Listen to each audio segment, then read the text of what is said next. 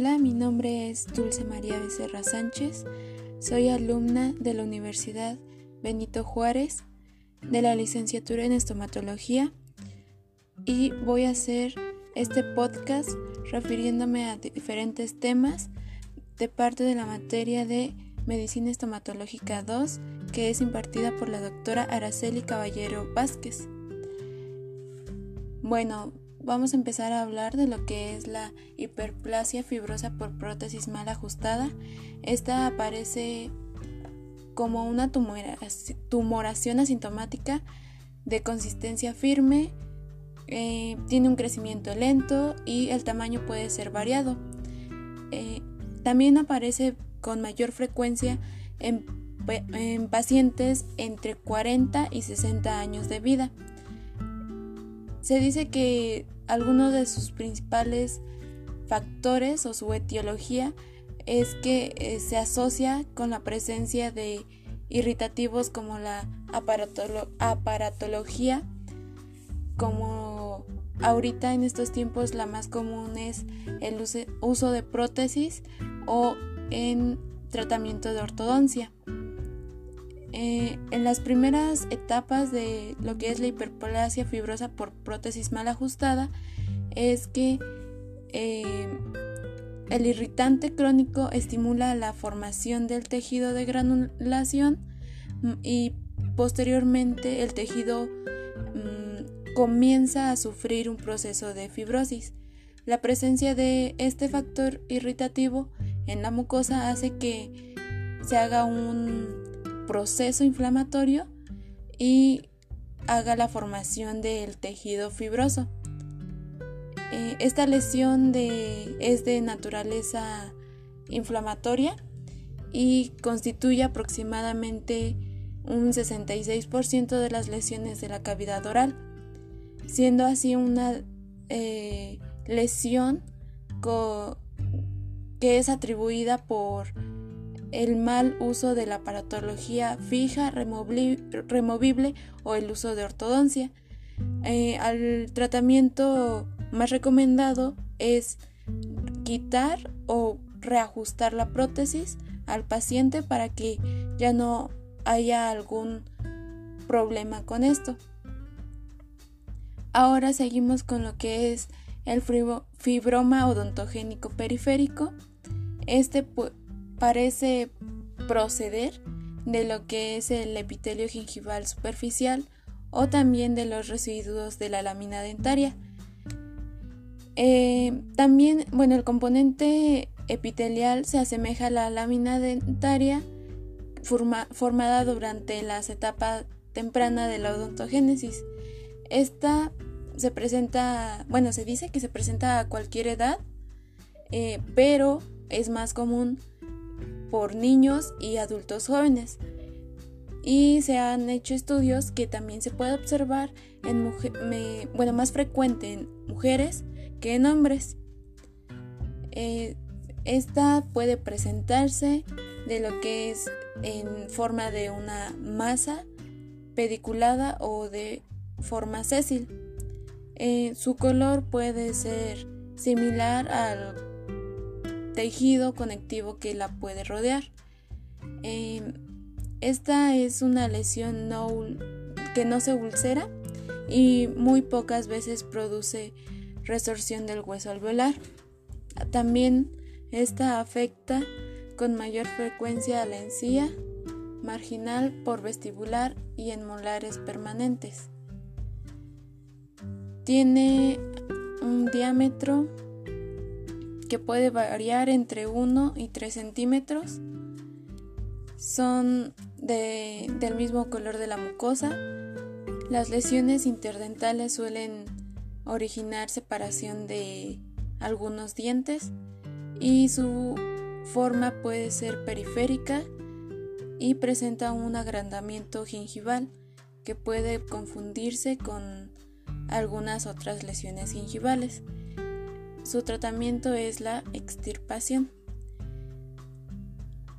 Eh, ahora el fibroma traumático es considerado como un tumor o una neoplasia de origen benigno del tejido conjuntivo Se origina por traumatismos crónicos y como los más comunes pueden ser el, el mordisqueo de carrillos, labios o, la, o por la irritación de prótesis, que en muchos casos tiene también que ver con los rebasados de acrílico defectuosos o de las dentaduras mal ajustadas y esto hace que se irrite el paladar.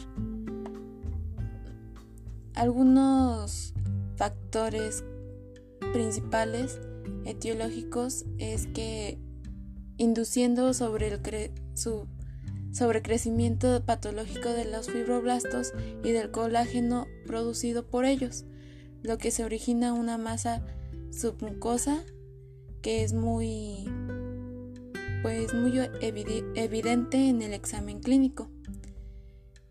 Se dice que afecta a ambos sexos y tiene un mayor predominio en el sexo femenino y puede presentarse bueno, aproximadamente después de los 20 años de edad, pero pues no es muy común. Su localización más frecuente es en carrillos, lengua, paladar, labio y también se encontraron estudios que puede aparecer en lo que son los bordes laterales de la lengua. Cuando aparece en encía es porque surge del tejido conectivo o del ligamento periodontal. Eh, esta se caracteriza por principalmente porque puede ser elevada, papular o tumoral. Su coloración es normal o pálida, ya que puede ser este por carencia de de los vasos sanguíneos, donde la superficie puede ser lisa o ulcerada. Puede ser de forma sésil o pediculada y su crecimiento puede ser muy lento o incluso puede también mantenerse del mismo tamaño durante varios años y pues no puede puede que no cause ningún malestar al paciente al principio de esta del inicio de este fibroma traumático. Ahora seguimos con la hiperplasia gingival, que pues esta hace referencia a un aumento del tamaño de la encía y como bueno, este el crecimiento es a consecuencia del consumo de algunos fármacos o de ciertas enfermedades que padece el paciente. Ah, algunos síntomas de esta hiperplasia gingival es que los pacientes padecen esta afección en, pues en las encías y se inflaman y aumentan considerablemente de tamaño. Algunos pueden tener sangrado y dolor en las encías y puede que lo confundan con la gingivitis. Las causas, como ya lo había mencionado, pueden ser por cambios naturales del cuerpo que se da en lo que es la pubertad o el embarazo, pero también puede ser provocada por el consumo de ciertos medicamentos, como pueden ser los antiepilépticos para poder prevenir las convulsiones, o también los inmunosupresores para prevenir el en caso de que el paciente haya tenido algún trasplante de algún órgano. Y pues para identificar que el paciente tiene esta enfermedad puede someterse a varias pruebas médicas para llevar bueno para llegar así a un tratamiento adecuado. Y pues el tratamiento para la hiperplasia gingival es que si la inflamación es consecuencia de un medicamento, lo más recomendable es que se, pues se recomiende no consumir ese medicamento y cambiarlo para que deje de aumentar de tamaño la encía y si la hiperplasia es consecuencia de otros factores es necesario hacer estudios más profundos para llegar a una conclusión de qué es lo que afecta este padecimiento. Pero también, pues el tratamiento más adecuado es que se haga una cirugía llamada gingivectomía, que esta se caracteriza con el recortamiento de la encía y pues esa sería como que el tratamiento más acertado.